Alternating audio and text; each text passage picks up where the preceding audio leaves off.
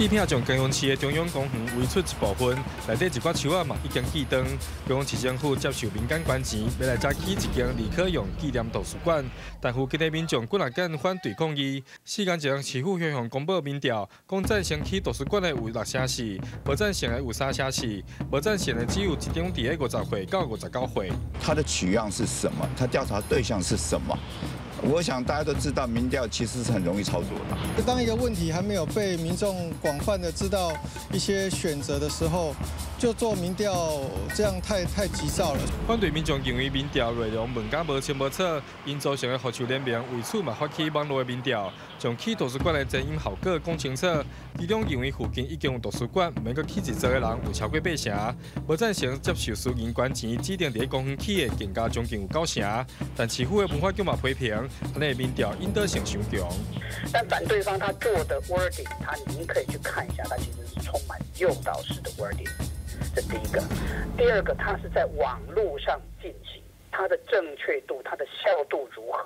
双方民调结果差真多，学术联盟希望市府开公民论坛，让市民了解好歹处以后，来讨论去也是唔起较有意义。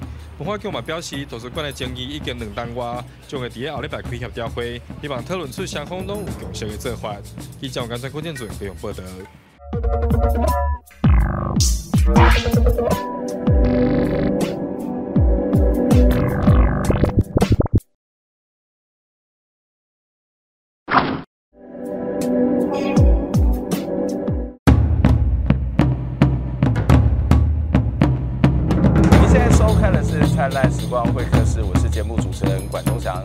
祥。灿烂时光会客室呢，是由公司新闻议题中心 PNN 公民行动影音记录资料库我们联合制播的网络视讯节目，在每个礼拜天晚上的九点半，在公司新闻议题中心 PN 的网站我们会直播，之后会有完整节目在公库还有 PN 的网站我们会完整的播出哦。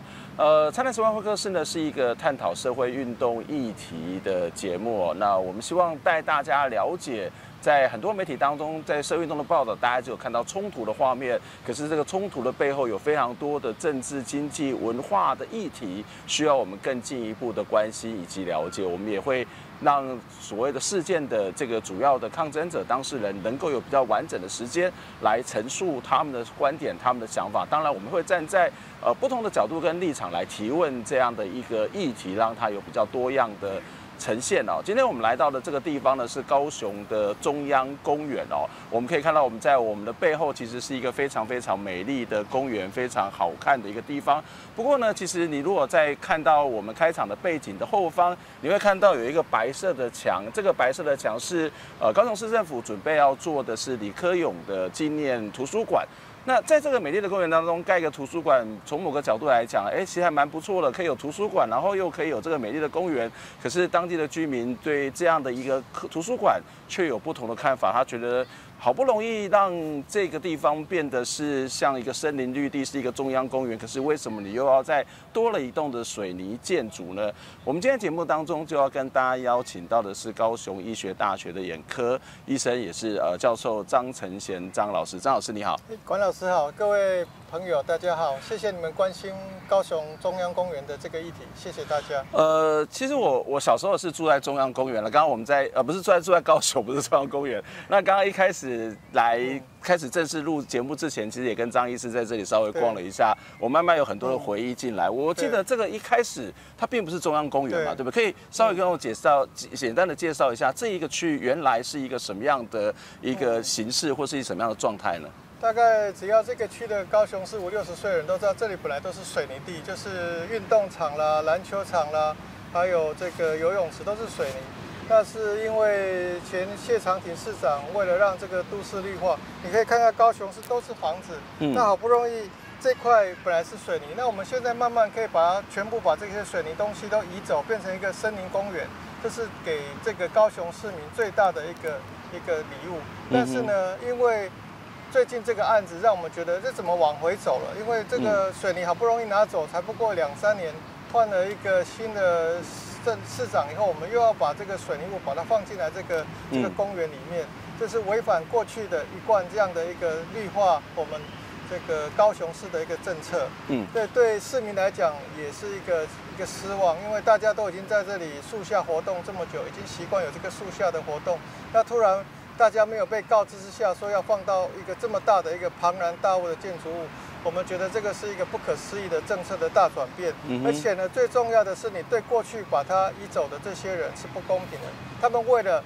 这个市政府的绿化牺牲离开了，嗯、那现在这些人为什么又来了呢？我我记得当时在里面是不是还有一些广播电台的铁塔，或者是有其他的居民住在这个区域嘛？你跟他谈到说，为了这个所谓的绿化，把一些居民赶走，他们的受到了一些牺牲，可是政府却又盖了一个新的水泥的建筑在里面。那甚至为了请请走一个广播电台，还用了一个处分书，这里明明写说。这是一个要成为森林公园，所以任何没有价值的水泥物都要拿掉。那你现在把它赶走后，又用一个一个请来一个一个新的建筑物进来，那如果没有很好的规范以后，是不是大家都可以花一点钱？又说不是我花，有人更有钱哦。比如说他花个两三亿，说我要盖个什么博物馆，也很好听啊。这里可以放一个，那里放一个，那这个好不容易做成的这个这个森林公园。又又要消失在我们的这个这个生活里面。嗯哼，我想这至少对我来讲，这是一个城市发展的一个非常让大家觉得很突兀的地方。呃，其实我们在之前也曾经访问过这个高雄的文史工作者谢依霖，他提到说，整个台湾啊高雄的这个城市的规划经常比较缺乏一种核心的价值。所以到底这个地方是要盖一个呃这个森林公园，还是要把这个森林公园里面再有一些所谓的水泥建筑，恐怕是一个。一一种我们可以看到这个过程当中，才短短的几年，也许存在了一些矛盾之处哦。刚刚张医师也特别提到说，你们其实在一个非常突然的状况底下，才知道这个地方要去盖李科勇纪念馆。对，李科勇这个图书馆纪念馆是在一个什么样的状况底下才决定要在这个地方来盖呢？我你们是什么时候知道这件事情的？其实我们在这里一直旁边就有文学馆嘛，所以我们是经常使用图书馆的一一群爱好看书的人。那你说要增加图书馆，我们当然是觉得很欢迎。但是后来发现它慢慢围起来，然后标注有四十七棵树要要受到处理的话，我们就觉得这个太太可惜了。如果我们在这个图书馆里面往外看一片绿树是很漂亮的，嗯，那你现在你你现在把这些绿树都拿掉，对于对于整个环境来讲，我们觉得是可惜。那它怎么开始？其实我们也没有知道这个这个跟我们谈过。那很多里民看这个围起来就很不高兴，尤其我们后来在这个公园做一些活动来访问这里的里民，是百分之百不喜欢这样的一个东西，甚至有人一看到白蚁就说骂说这个又是官商勾结了。所以就这个观点来讲，我们还是希望说图书馆馆长啦、市政府官员能走到这个公园来跟大家谈一谈，看大家的需求是什么。但是呢，那时候是馆长是不希望跟我们这样走来跟大家谈一谈，这是第一个要点，就是说。要公民政治，就是要跟所有这个最大的有关系的人去谈一谈，这点并没有做到，就直接来做这个签约。那我们也知道说，他们一直强调说，这个第一第一任的这个就前一任的这个图书馆馆长一直说，这个捐赠者他就是喜欢这里，他甚至说如果你们不要他就走了。嗯，他带他去过高雄市的，现在包括现在旧的高雄县很多偏乡，他说说不要，他一定要放在这里。这是高雄，这是图书馆馆长自己说的。那如果是这个观点来讲，我们觉得我们高雄市的人真的必须被指定放在这里嘛？我们应该有我们自己公民可以讨论，跟这个捐赠者好好对谈的一个空间，以后这两者才能达到一个很好的一个一个一个决策出来。那也让这个捐赠者达到他的一个非常好的心意，能够表现出来。这是现在最缺乏的，就是。这个能够公公民讨论，这是这一点上我们觉得可惜。这个是一个程序的问题，特别是在一个社区要做这么大的建体，怎么去跟社区的居民沟通？我自己常常会觉得说，在台湾有很多的城市规划，特别是一些地方公园的这种规划，其实常常是一个专业者来进行规划，可是最后真正到里面去实施使用的，恐怕。都不是那些专家，不是那些专业者，是在地的民众。所以在地的民众生意怎么纳进来是很重要。不过，我想从另外一个角度来讲，就是说，盖一个社区图书馆有什么不好呢？假如说刚刚谈到的那些程序都完备了，那这个民主的过程也都没有问题，那这里盖一个图书馆有什么不对的吗？就是居民也可以在这里看书，也可以有休闲。那一般的观光，呃，他在这里看完这个美丽的景色，他也可以到里面有一些在阅读，不是很好吗？是一个不错的一个 idea，但是我们我们觉得这个这个旁边的很多，这个是一个比较旧的社区的，所以它有很多空的地方，我们是觉得可以利用。比如对面的学校就已经空到几乎学校要要被人家作为一个、嗯、一个养护中心，就指的是对面的大同国小。国小对，嗯、所以在这种考量之下，你可以把这个量体一大的量体放到周边去，让这边还是维持绿树，因为毕竟这边还是一个很完整的一个公园在这里。嗯，我们最怕的是你没有一个规范。谁都可以放进来啊！那在这个社区旁边是有很多旧的旧总图书馆，就在旁边啊。它是一个非常好的一个一个就在旁边。其实也大概走大概三五分钟左右的时间就可以到旧的图书馆。那为什么那个旧的图书馆不去直接挪去做这样的李克勇的使用呢？这个第一时间我们也跟这个图书馆的馆长、文化局长谈过，他说这个楼板不够沉重。但后来我们查证，在这个他讲这个话的同时，他已经在中仑图书馆做补强，然后作为图书馆，所以这个补强在实际上是可行的。最近我们也看到网络上说，世界上最古老的这个图书馆，它也做补强，可以再重新使用啊。以一个文化局的局长，尽量是留下一个历史的记忆，这是最好的一个一个政策。而且我们在那里开过公听会，开过很多音乐会。这个这个建筑物本身它还是非常有功能，你把它废掉是非常可惜。据我们所知，它是要把它处理掉，就是几乎等于是卖卖给卖给不晓得是谁来使用，这样对对里面也是一个损失。这是一个公共的一个一个建筑物，那你做图书馆也好，你做其他的用途合并起来都是非常好的一个使用方式。那他竟然不考虑这样，竟然要要这里。做做图书馆那边要把它处理掉，这这是一个我觉得不是很聪明的办法。嗯哼。但是而且呢，如果你这样做的话，现在这么多近乎我们的民调是九成不喜欢在这里，那这些人。就不会反对你的。作为一个主政者，没有比这个更重要的，就是你把它协调出一个非常人民喜欢、大家最多数喜欢的一个政策出来。我不晓得到这个时候这么清楚、这么多人反对的时候，主政者还没有这个智慧去把这个事情把它做得非常圆融，一定要做让两让这个有冲突在这里面。这是最费解的一个地方。呃，你刚刚谈到说有九成的民调是反对在这里设立，那这个是谁做的民调？这是我们透过网络民调去、嗯、去问询问民众的。嗯哼。那九成的民众是不希望在这里。嗯。那市政府当然也跟着赶快做一个电话民调。嗯。那这个电话民调，他只问一个问题：我要给你在中央公园办一个图书馆，你要不要？这是没有。你是说整个的民调的过程当中只有问一个问题？一个问题。这是因为他的问题是什么？诶，他就是写，因为我们也没有看到他实际上问什么。他理论上这是市议员在市议会咨询之下，，OK。那文化局长说好，那我帮你做个民调来调查。那你要做民调之前，理论上也要跟对方、跟反方去做一个协调，说我这个问题你绝不同意。但是他也没有，他直接做了。所以我们事实上他到底怎么问，我也不晓得。但是至少我们知道他只有问一个问题，说在中央公园放一个图书馆给你们，这样你们要不要？这个问题非常可怕，因为后来文化局长也在议会答询说，如果你们不要这个李克勇图书馆，你们近期内就没有图书馆了。如果你被这样子威胁，你们会怎么回答？我当然说，那我只好要了，对不对？你没有给他选择，说我是不是有其他选择可以放在其他地方啦？还有任何其他选择？这种民调并不能真正反映出人民心里所要的东西。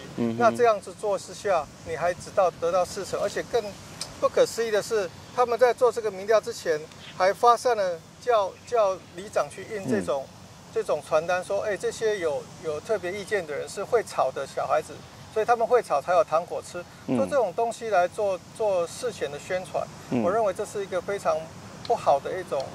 一种政治民主的运动的发展。嗯哼，你是说这个传单是说你们这些反对新建的人是这边有看到说会炒的，对，有糖果吃，他提出了这样的一个疑问。那那假设你们不是要这些有糖果，那我不知道他们讲的要糖果是什么了哈。那但是你们要的是什么呢？其实他们就是我们很会吵，很会叫了。其实就是就是这些李明的声音。反正他就是认为我们太会吵了。嗯哼。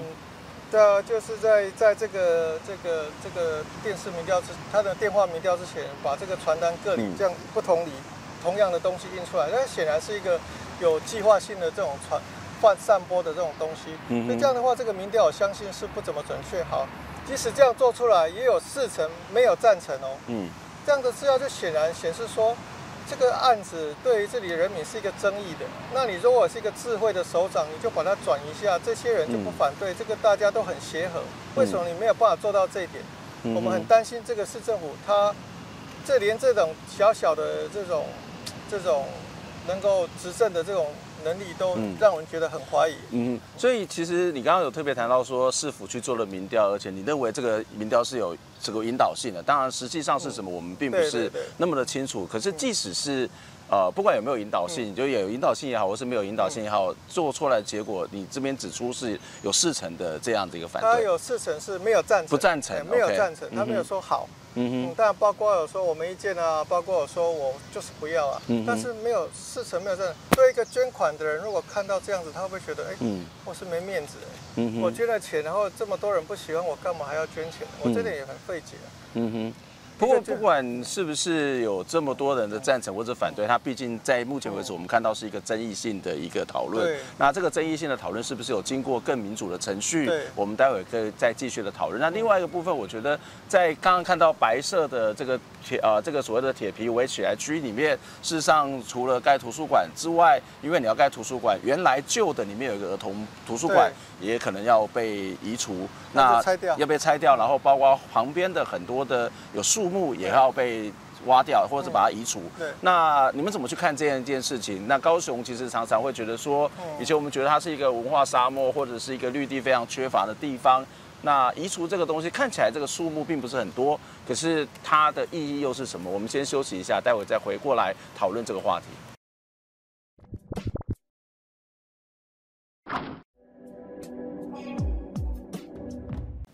欢迎收看这个礼拜的大元载报新闻。九月五号，高雄果菜市场拆除行动还没停止，全台超过四十个反破迁团体及各地居民自救会来到总统府凯达格兰大道前，提醒蔡英文政府执政百日，土地争议依然停滞。西跟台湾协会、反破迁连线等民间团体代表各地居民提出反破迁土地争议五大诉求，包含立即暂停执行迫迁争议案件，立即落实民众参与的听证制度等。要求总统在九月二十五号前回应迫迁受害者的诉求，否则将串联全台自救会重返凯道讨回土地正义。劳动部在九月八号召开基本工资审议委员会，通过自明年的一月一号起，每月基本工资由目前的两万零八元调涨一千零一元，成为两万一千零九元，涨幅百分之五。每小时基本工资则分两阶段调整，十月一号起，由目前的一百二十元调涨为一百二十六元。第二阶段自明年一月一号再涨为一百三十三元，总调幅百分之十。全案将报行政院核定。全国产业总工会理事长庄觉安表示，依据台湾的就业抚养比与最低生活基准来计算，劳工的最低薪资应该达到两万六千三百元才足够让一家温饱。换算基本时薪为一百六十六元。最终通过的两万一千零九元和劳方期待的二十六 K 到二十八 K 相去甚远。抗议台铁强迫员工加班，台铁产业工会成员九月九号冒着大雨，带着一千八百份联署书到行政院前陈情，抗议台铁以事先发放中秋节加班费的方式强迫员工出勤，还让新进的调度人员在短短几天内完成列车长见习，作为休假的替代人力，漠视旅客安全。台铁产业工会希望行政院能监督交通部与台铁，尽速补足人力与改善薪资结构。台铁局副局长陆杰生透过声明稿回应，人力需求已经办理增额，至于薪资加班费已经在研议当中，十号开始也会检讨排班方式。台铁产业工会则表示，十二号之前如果没有得到台铁确切的改善方案，不排除继续号召运务人员中秋节休假不加班。Música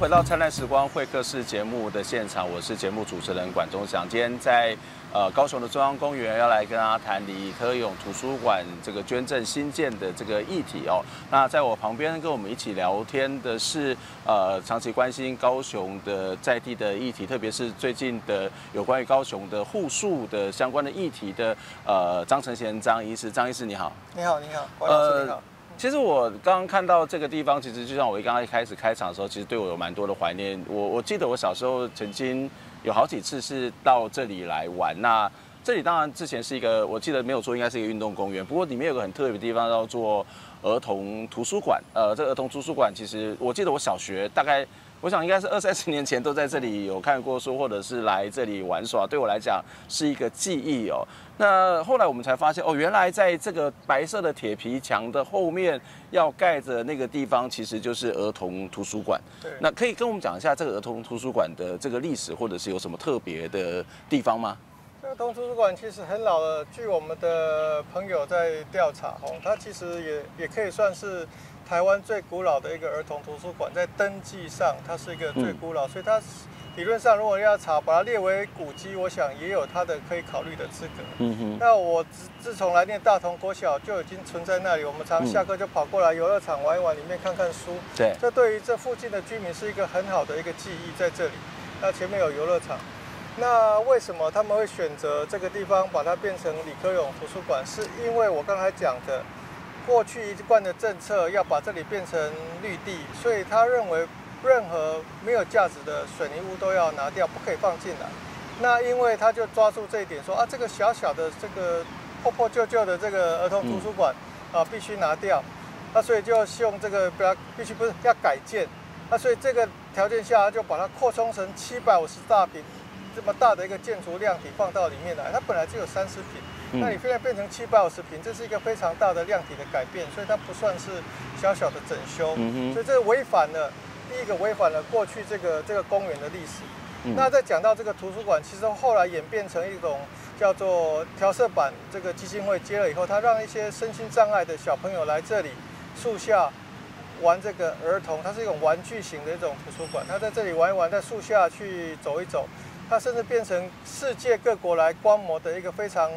好好的一个一个标的的一个观摩，就是说他如何照顾一个一个身心障碍的儿童，在树下，在这个玩具的图书馆去、嗯、去活动，这是非常有意义的东西。但是呢，他们看到要被迁移的消息是从哪里看到？是从报纸看到的。你是说这个儿童跟这个图书馆、呃、原来的这个图书馆这个基金会，竟然是从报纸看到这个消息.那那时候的温淑兰这个监事还亲自跑去那时候的图书馆馆长说：“哎。”你们要做这个事情哦，那可不可以留空间给我？没有，所以到现在他们这些就是没有了，就是这些东西也放在盐城区上面的一个一个一个菜市场上面一个小小的空间，这个这个很有意义的社会对弱势照顾的这个意义的这个工作就消消失了，这是第一点非常可惜的。那他们会不会回来？我们不晓得。我们听说再过两天这个儿童图书馆就要被拆掉，这是第一步他们要做的事情。嗯。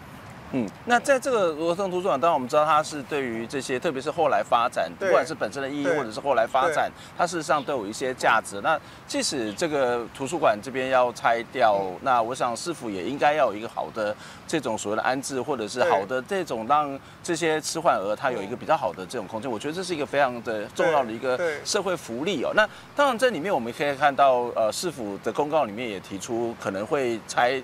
掉，然后也会移除一些树木。原本我记得是四十几几株的这个树木，那后来变成是二十几棵。那这个树木其实移掉，你们会担心吗？因为我自己是有点担心的，因为在台湾过去这个，包括台北有很多的护树运动，那政府说好，我们就把它移到别的地方。可是事实上有非常大比例的这种所谓的被移除的树木，它的下场其实都是不太好的。对，这是这很鲜明的告诉你，老树一直存活率不到两成。嗯，所以你何苦一定要要移树呢？那这个你说我们我们它不是砍树，那移树还是一样的结果，何必花了钱又又又又又让这个树木活不了？而且这不是树的问题，这是一块绿地。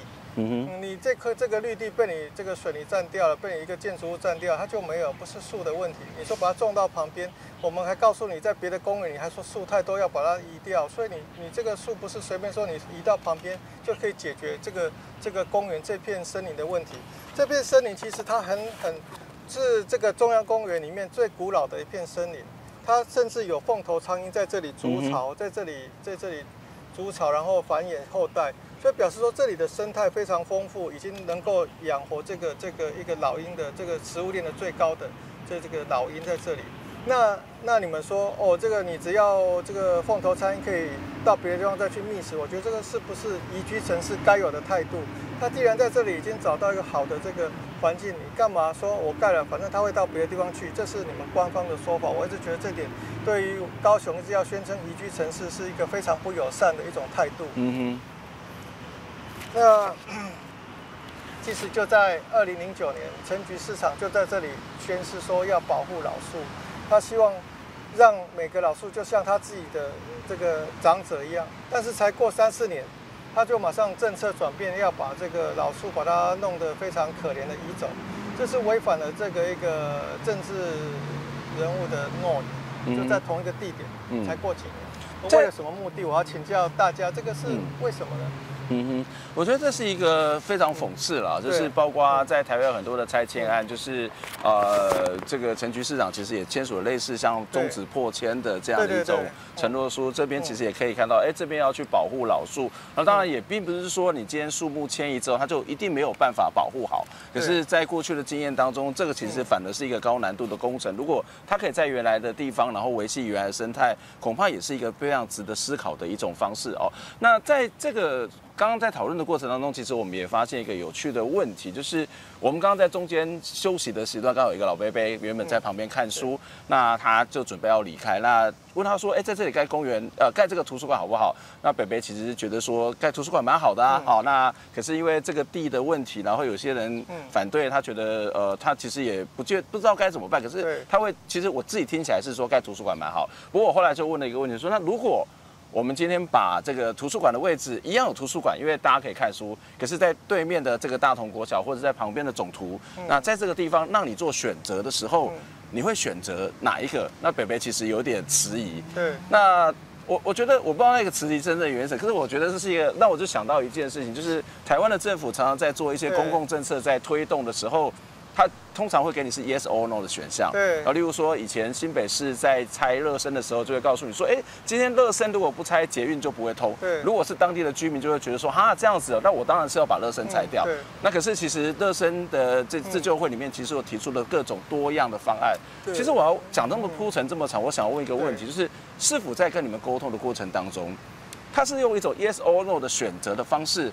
还是事实上有提出了各种不同的方案，让大家共同来讨论，甚至有没有可能让你们提出自己的方案，而来进入到这个 agenda 里面，这个讨论的议程里面呢？对，其实一个公共政策重要就是要公民能够讨论，公民了解。事实上，我们刚才这样走来走去，还有很多市民是不了解这个案子的。那这个刚才这个老贝贝，他这么喜欢看书，在树下看书，但是他也不了解说他还可以做什么选择，做什么好的建议。再一个公民的政策，就是让人民能够很勇敢的说出他的想法、他的看法，是对这个社区是最好的看法。比如说这个案子，你从整个高雄市的观点来看。这么大的一个范围，这么小的范围，你放了八家的图书馆已经在这里。嗯哼。如果你说更更一个 broad view 来看，其实你要考虑是不是应该放在这里。你现在指的这个范围是我们现在在这里的。这这个这个区域，这里面有六七间的图书馆集中在这里。嗯。那我不是说图书，我当然在图书馆越多越好，但是你可以把它分散到各个小地方。嗯。那那这个这个高雄市这一点是高雄市的观点来看哦，这个区域里面这么多的图书馆，所以在这个区域。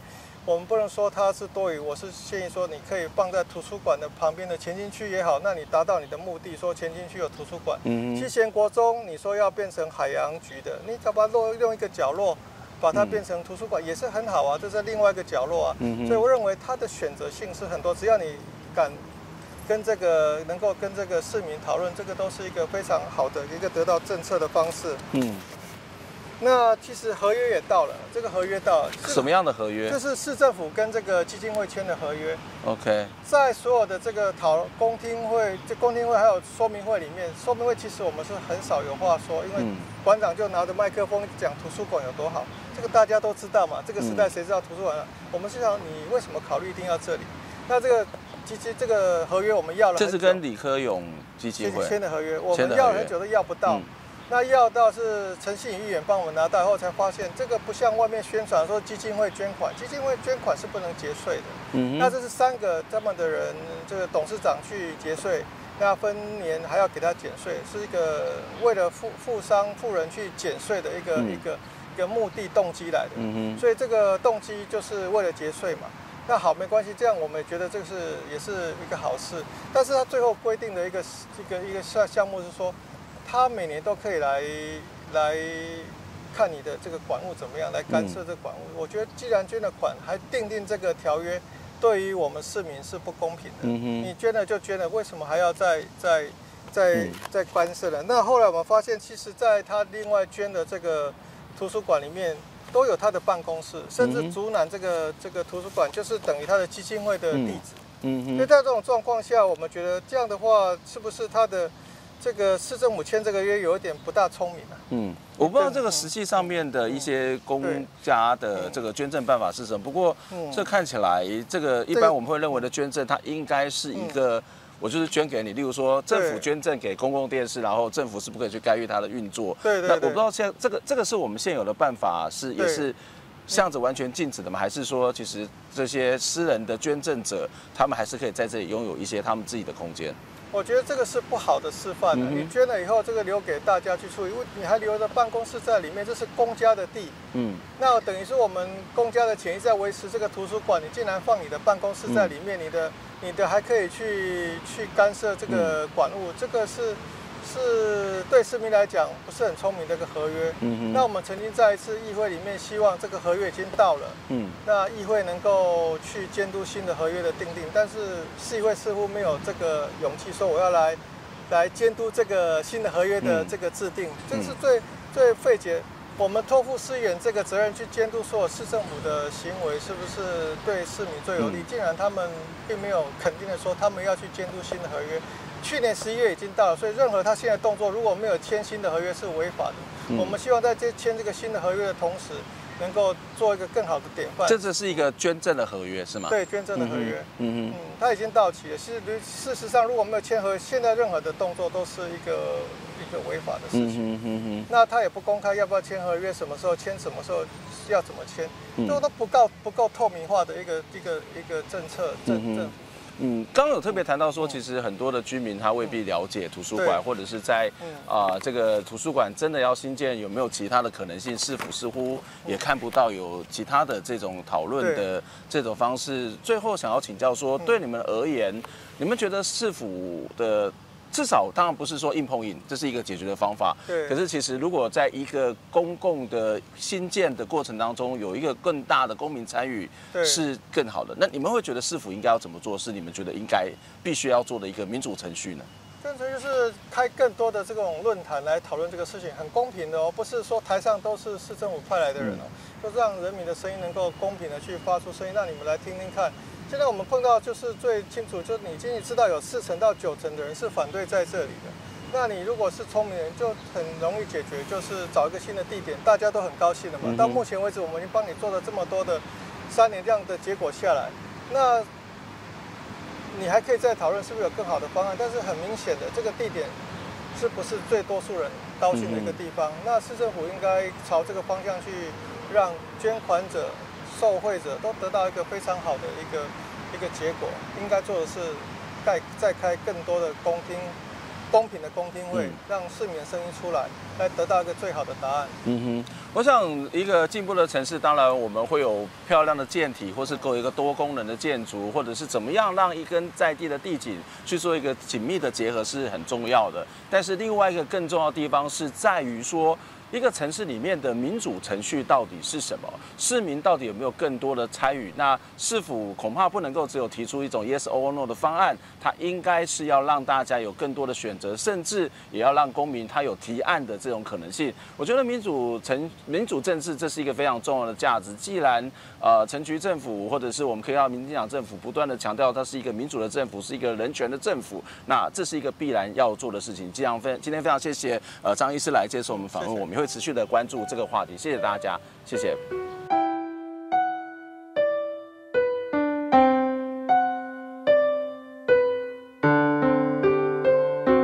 天空的眼泪洗过了世界，还来不及发现，攒在手中的幸福消失不见，